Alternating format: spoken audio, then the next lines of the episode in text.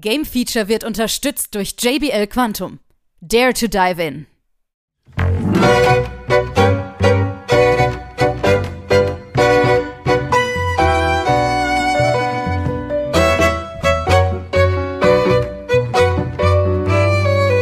Hier ist wieder das Game Feature Test Center mit einem frischen Spieletest für euch.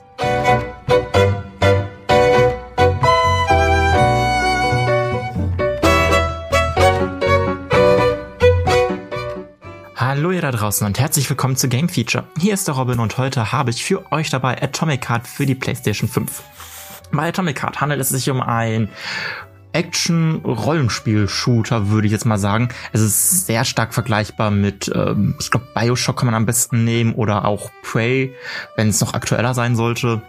Mit einer sehr großen Open World in einem fiktiven Russland, würde ich es jetzt mal nennen.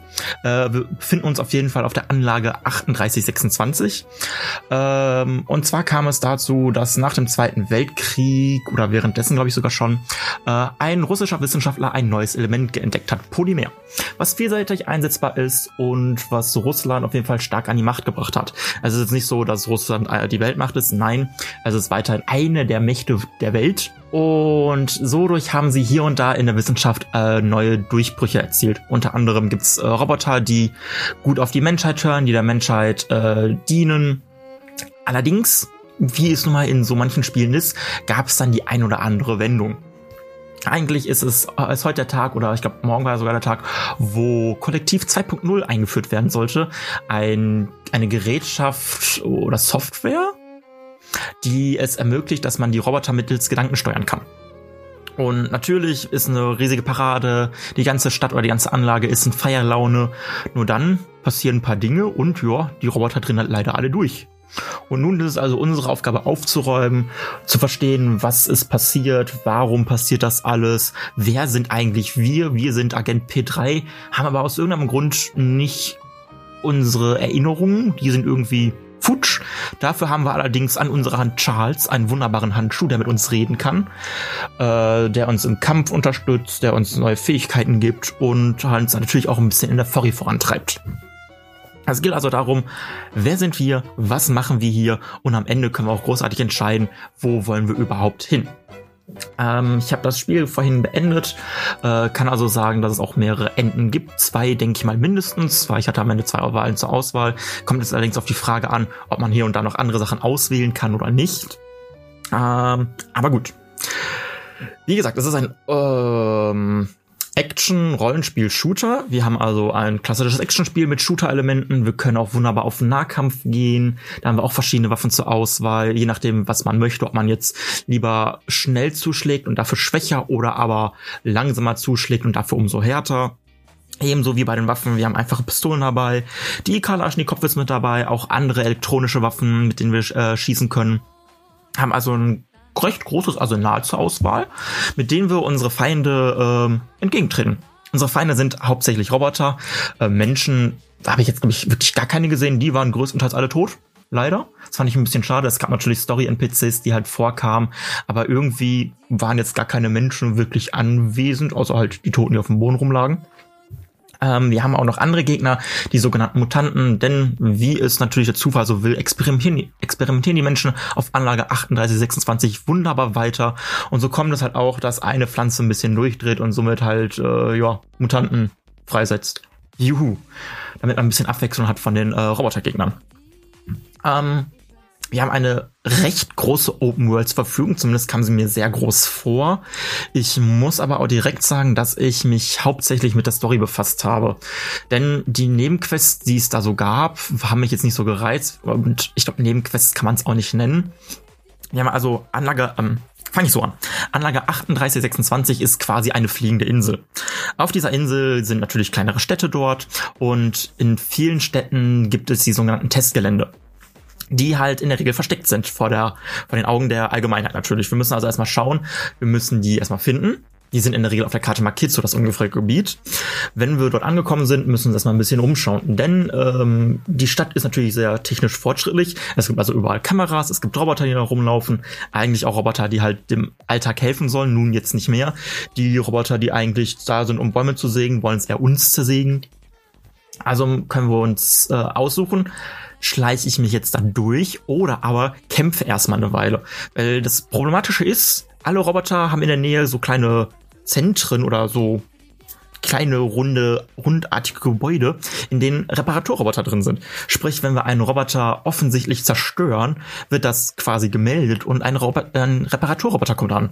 Das kann man also ein paar Mal wiederholen. Zum Glück sind auch die Repar Reparaturroboter, boah, ist das ein schreckliches Wort, äh, begrenzt. Es ist also nicht so, dass man da wirklich endlos stehen würde. Ich knall einen Roboter ab, ein Reparaturroboter kommt an, er repariert ihn und dann geht's wieder von vorne los. Nein, das zum Glück nicht. Man kann die Sache aber auch anders regeln. Regeln, denn die ganzen Kameras sind mit dem sogenannten Habicht verbunden. Der Habicht ist wiederum mit äh, einem Kontrolleinheit verbunden, der wiederum mit einem Windkraftwerk verbunden ist. Der Habicht ist quasi so eine Ausguckstelle, von dort können wir halt äh, auf die Kameras zugreifen. Wenn wir auf die Kameras zugreifen, können wir einzelne Türen oder Gerätschaften aktivieren. Die Gerätschaften, die wir aktivieren können, sind halt äh, die ich sag mal, Schlüssel zu den Testgeländen. Da gab es meistens so zwei, drei Stück, die man erstmal finden muss. Dann kann man die aktivieren. Wenn alle aktiviert sind, ist der Zugang zum Testgelände äh.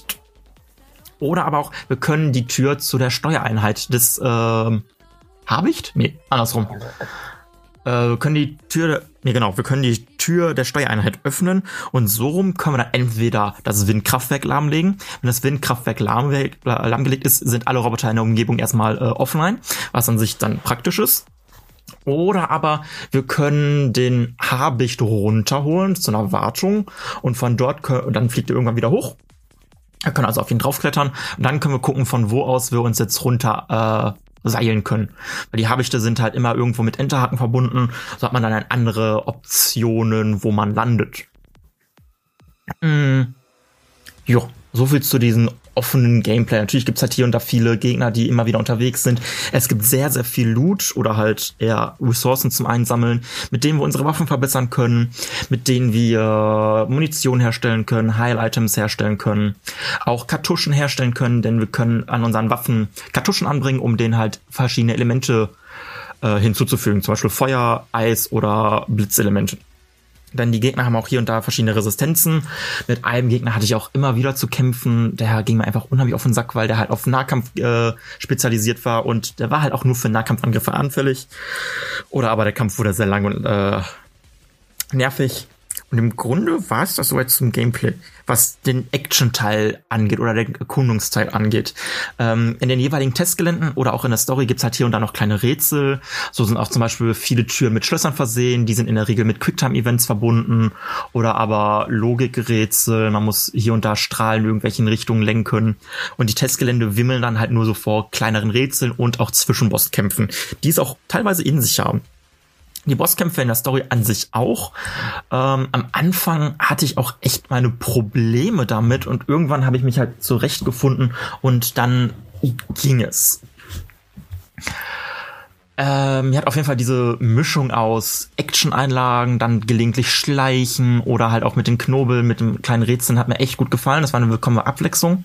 Was mir allerdings halt nicht so gefallen hat, waren die, ich nenne sie jetzt wirklich mal Fetch Quest. Die Story hatte wirklich mehrere davon, dass es hieß, oh, du brauchst einen Schlüssel, dann hol den mal. Und das dann halt nicht gleich einmal, sondern viermal oder so, dass wir vier Schlüssel holen mussten, um irgendeine Anlage zu aktivieren und dann weiterzumachen. Das kam mehrmals vor. Das ist auch unserem Charakter irgendwann aufgefallen, hat dazu einen Kommentar gemacht, so, oh, ich muss schon wieder einen Schlüssel holen. Wie überraschend. Damit hätte ich nicht gerechnet. Ich saß hier so, ja, hätte ich jetzt auch nicht mit gerechnet.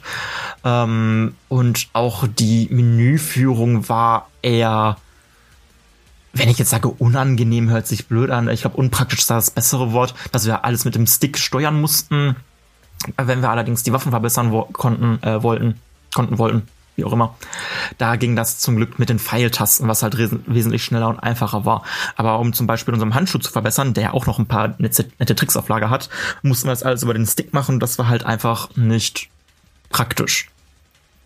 Unser Handschuh, Charles, kann also nicht nur reden, er hat noch ein paar Angriffe drauf. Zu einem schalten wir am Anfang einen Elektroangriff frei, den wir auch immer als äh, zusätzlichen Angriff haben, über Dreieck ähm, der die Gegner ein bisschen schocken kann, der die Gegner sogar auch Schaden zufügen kann und wenn wir den sogar upgraden, kann er die sogar ein Stück nach hinten schieben.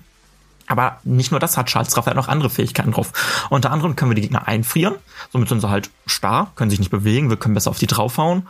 Oder aber wir können Massentelekinese nutzen, um halt Gegner auch durch die Gegend schleudern zu können. Wir haben noch den Polymerstrahl. Dieser Strahl äh, ähm, bewirkt, dass die Roboter ein bisschen langsamer werden, weil das Polymer quetscht sich überall schön in deren Ritzen rein, sodass sie halt die Gelenke nicht mehr ganz so beweglich sind. Und aber er hat auch noch einen anderen wunderbaren Effekt und zwar äh, leitet er die Elemente besser.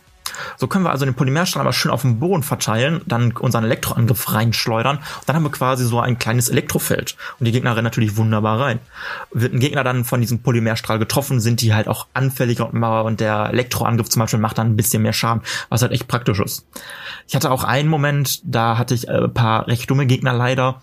Die standen halt äh, auf einer anderen Seite vom Zaun ein Stahlzaun äh, praktischerweise, wo ich dann also erst den Polymerstrahl drauf gemacht habe, der nicht durchging, der war auf dem Zaun selber drauf, aber der Polymerstrahl hinterlässt auch Klumpen. Und dann habe ich auf diese Klumpen halt den Schockangriff genutzt und die Gegner, die ich halt erst an die an den Zaun locken konnte, waren halt wunderbar die ganze Zeit schön geschockt dabei und so konnte ich die einzeln nach und nach erledigen. Demnach die KI ist manchmal nicht die beste, in Bosskämpf Bosskämpfen allerdings dafür schon, da sind die halt recht agil und flink unterwegs, während kleinere Zwischengegner halt einfach nicht besonders helle sind. Was nicht schlimm ist, denn die Bosskämpfe haben es wie gesagt in sich. Äh, die sind teilweise ziemlich ziemlich schnell unterwegs, viel schneller als wir selber. Äh, da war ich am Anfang immer so, boah, finde ich unfair, gefällt mir nicht. Jetzt rückblickend kann ich sagen, doch, die Kämpfe haben Spaß gemacht, weil sie halt wirklich fordernd waren. Hierbei kann ich direkt auch erwähnen, dass wir drei Schwierigkeitsgrade zur Auswahl haben, halt einfach, mittel, schwer. Ich habe jetzt auf mittel gespielt und da hatte ich mit manchen, manchen Bosskämpfen echt zu knabbern. Aber hat echt Spaß gemacht, muss ich sagen. Leider ist das Spiel mir auch hier und da ein bisschen abgestürzt, ebenso wie auch der ein oder andere Bug mit dabei war. Ein Bug hat mir am Anfang auch obwohl es war nicht am Anfang, da war ich ungefähr in der Mitte des Spiels ein bisschen Sorgen bereitet. Da hatte ich halt gegen einen Boss gerade wieder gekämpft oder ich glaube, man kann ihn eher schon Zwischenboss nennen. Ähm, habe ihn wunderbar mit Feuer angesprüht, denn ich hatte meine Waffe mit einer Feuerkartusche ausgestattet und Feuer macht zusätzlichen Schaden über Zeit halt. Ja, dann war der fast tot, hatte wirklich nur noch ein Prozent Leben und dann äh, packt er mich, wodurch wieder ein paar Quicktime-Events getriggert worden sind und währenddessen ist er gestorben. Theoretisch, weil auf einmal hat Charles und P3 haben angefangen zu reden über den Kampf, dass er ja doch schon was in sich hatte, der Typ. Ähm, ja, aber der Gegner stand noch und hat mich verfolgt. Das war nicht schön. Und die Musik hat auch nach erstem Stück äh, aufgehört zu spielen. Nebenbei bemerkt, die Musik hat wirklich, äh, war wirklich, wirklich sehr passend. Äh, es war auch was ganz anderes. Ich, ich weiß nicht, ob es äh, teilweise russische Lieder waren, die halt einen gewissen Remix bekommen haben. Die haben aber in den Kämpfen echt gut Laune gemacht. Und ja, ich glaube, ich habe euch jetzt soweit auch alles schon erzählt. Es ist halt leider sehr schade, dass das Spiel nicht sonderlich lang ist. Ich hatte jetzt, glaube ich, 15 Stunden damit verbracht. Die Nebenquests, halt diese Geheimdungeons, die Testgelände, haben mich jetzt nicht so krass äh, interessiert, fand ich, weil die Baupläne der Waffen oder eher der Mods waren jetzt nicht so interessant. Hat mich jetzt einfach nicht wirklich gereizt, die Städte zu erkunden. Ja, an sich eine coole Sache, aber irgendwie weiß ich nicht, habe ich das jetzt alles nicht gebraucht, weshalb ich halt relativ straight die Story gemacht habe. Hatte jetzt wirklich, glaube ich, so circa 15 Stunden vielleicht plus zwei oder drei jeweils, ich weiß es gerade nicht. Ähm, und ja, demnach habe ich jetzt nur noch meine Wertung für euch. Die Wertung ist bei 85 Prozent das war somit mein Beitrag zu Atomic Heart. Ich hoffe wirklich, dass da ein zweiter Teil kommen wird, denn das Ende, was ich hatte, wirkte so ein bisschen so, hm, okay, da kann noch was kommen. Ich hoffe, es kommt auch noch irgendetwas. Aber wenn ihr jetzt bedenkt, das Spiel war jetzt, glaube ich, fünf Jahre in Entwicklung. Ich glaube, 2017 oder 18 hieß es, äh, haben die Entwickler gestartet. Also wenn es mal fünf Jahre dauert, okay nehme ich gerne in Kauf, denn Atomic Heart hat definitiv Spaß gemacht. Und ja, ich weiß jetzt nicht, ob die Neben-Dungeons, äh, die Geheim-Dungeons, also die Testgelände, ob die noch so viel Zeit raushauen oder nicht. Wenn wir mit dem Spiel fertig sind, können wir natürlich noch weiter erkunden und alles. Aber 15 Stunden für einen Vollpreis-Stil ist halt echt schon so ein bisschen, uff, mager. Und da wir jetzt keine Multiplayer-Komponente haben, schwierig. Dennoch, mit der Story hatte ich sehr viel Spaß. Das war's dann jetzt von mir. 85% für Atomic Heart vom Robin. Ich verabschiede mich, sage bis dahin und ciao, ciao.